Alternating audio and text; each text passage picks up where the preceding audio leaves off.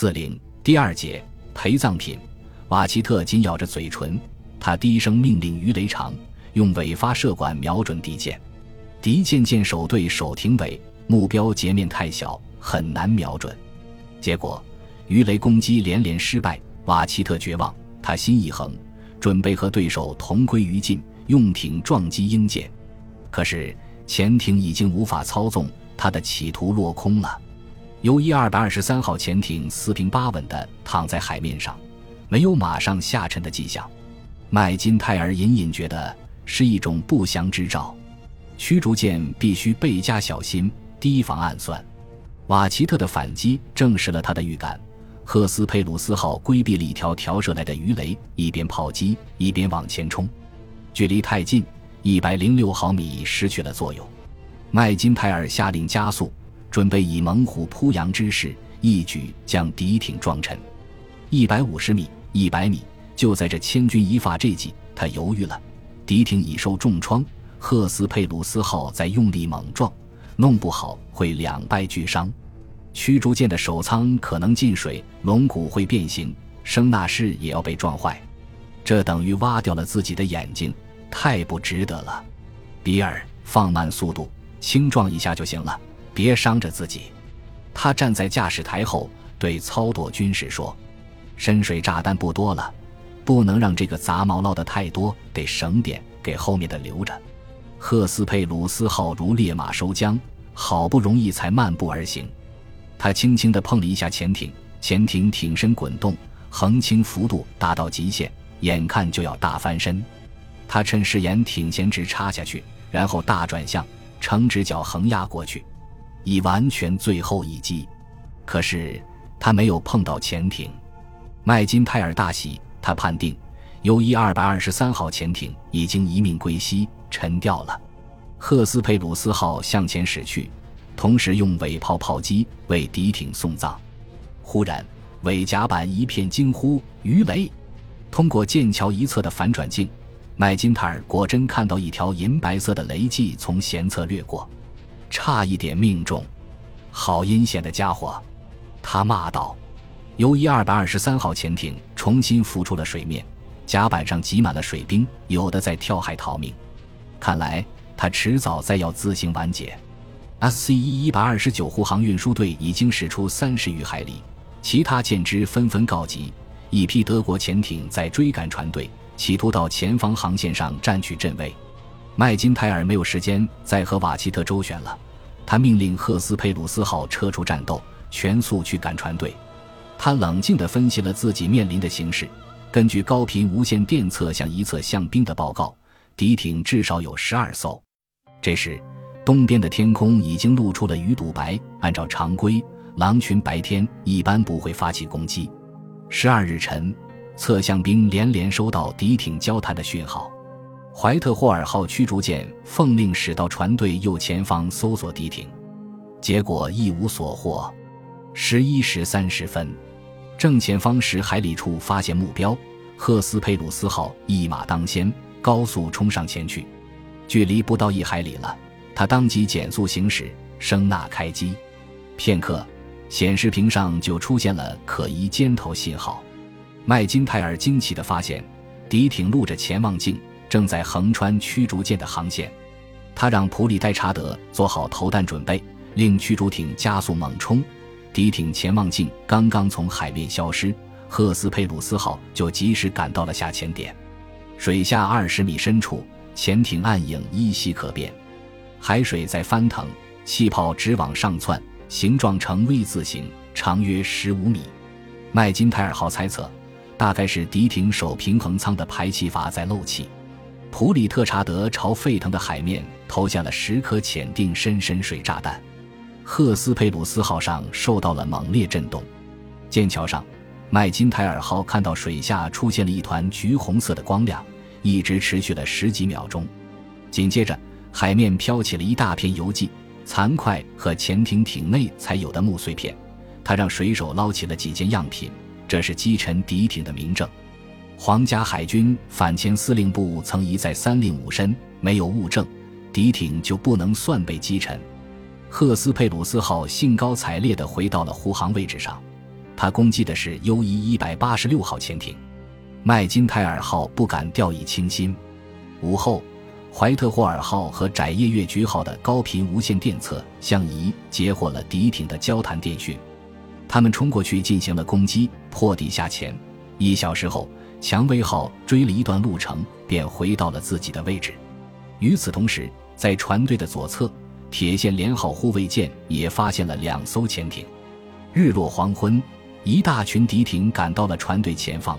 如果再不迫其下潜，让船队趁机改变航向，SC 一一百二十九护航运输队夜间就要遭到狼群的疯狂围攻。十八时三十分，怀霍尔发来报告，船队右侧发现了三艘敌艇。赫斯佩鲁斯号立即前去支援，在护航舰之中，只有它的速度最快，能够超越敌艇。麦金泰尔号一路盘算着，德国潜艇的水面航速有十七节。如果他们不下潜追上，就很费时间。为此，他决意先声夺人，用一百零六毫米炮炮击敌艇。德潜艇高速行驶，炮手想命中目标几乎不太可能。几位炮手甚至还没有看到潜艇就胡打一气，这样炮击对游艇毫无威胁。但是敌艇害怕了，他们慌慌张张，一艘接一艘的赶忙下潜。此举正中麦金泰尔号下怀，潜艇水下航速低，下潜之后，驱逐舰可以不费力气地赶上他们。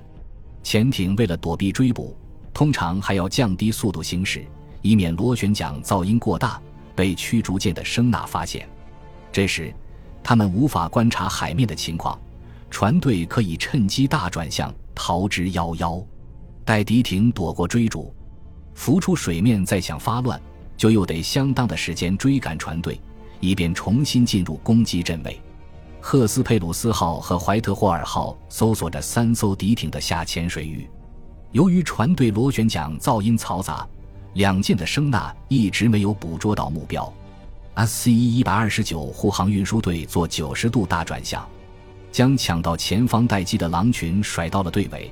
护航运输队的警戒目露出了空档。迫切希望护航舰只火速归队。九艘敌艇不会善罢甘休，天一断黑，他们准会追上船队，闹个天翻地覆。麦金泰尔号等待着时机，船队的围歼从水天线处刚刚消失，他就带领两舰匆忙离开了狩猎水域。赫斯佩鲁斯号高速行进，很快就在护航运输队左右方占取了有利位置。麦金泰尔号认定这是狼群的主攻方向。两小时过去了，怀特霍尔号的无线电首先打破沉默，报告发现目标。赫斯佩鲁斯号迅速调整了位置，十几件雷达搜索面能够覆盖怀特霍尔号出列后留下空白区。一会儿，怀特霍尔号的雷达失掉目标，改用声呐搜索。麦金泰尔号刚派铁线连号前去支援，窄叶月菊号又报告说，他的雷达同样发现了敌艇。面对险恶的形势，麦金泰尔镇定自若。他想，狼群攻击在即，唯有收缩防线才是上策。把护航舰指派走，一味扩大搜索范围，敌艇倒有趁隙突破警戒的危险。于是他当即下令，让怀特霍尔号和铁线连号迅速返回。时间一分一秒的过去了，麦金泰尔一夜未眠，等候着狼群攻击的消息。然而，一连几个小时，敌艇都未露面。十三日，SC 一一百二十九护航运输队驶出了黑窟，受到了岸基飞机的保护，狼群不敢接战，只好垂头丧气地撤出战斗。两天来，HS 一二百三十七护航运输队在彼得号护航航空母舰的护卫下，与另一支狼群展开了激战。从彼得号上起飞的舰鱼式飞机和解放者式超远程飞机引导护航舰只，击沉了 U 一八十九号潜艇和 U 一五百四十六号潜艇。十三日中午，船队同样驶出了黑窟。至此，三十六艘德国潜逛组成的强大封锁线被彻底摧毁。SC 一一百二十九慢速扩航运输队和 HX 一二百三十七快速护航运输队双双抵达英国本土。总共只损失了五艘商船，其中三艘还是在掉队的情况下被击沉的。U 一二百二十三号潜艇没有沉没。赫斯佩鲁斯号的身影在夜幕中消失之后，瓦奇特立即组织了抢修。经过十二个小时的疯狂努力，潜艇于次日凌晨四时开始返航。十二天后，终于返回圣纳泽尔基地。瓦奇特把作战经过向上司做了汇报。邓尼茨在战时日记中写道：“就我们所知，敌所有护航舰只都装备了十厘米波长的新式雷达，而我方却无法截住这样短的电波。因此，敌人睁着眼睛，而我们无疑是瞎子。我们不能再利用坏世界攻击船队了。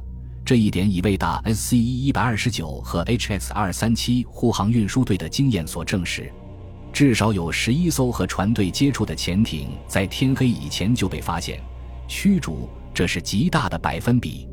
显而易见，敌方必定用惊人的准确性侦察到了所有和他接触的潜艇。既然这样大规模、迅速的侦查为前所未见，则敌方使用了有效的新式装备，乃是无可置疑的了。SCE 一百二十九和 HS 一二百三十七护航运输队驶出黑窟后五天。德国海军情报部又破译了一份密电，掌握了下一个东行的护航运输队的位置。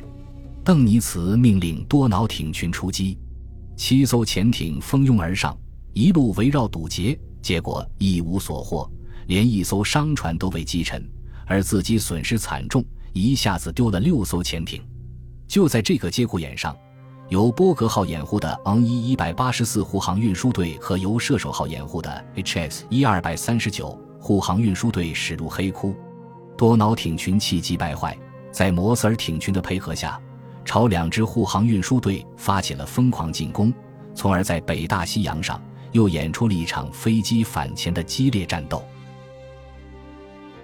本集播放完毕，感谢您的收听，喜欢请订阅加关注。主页有更多精彩内容。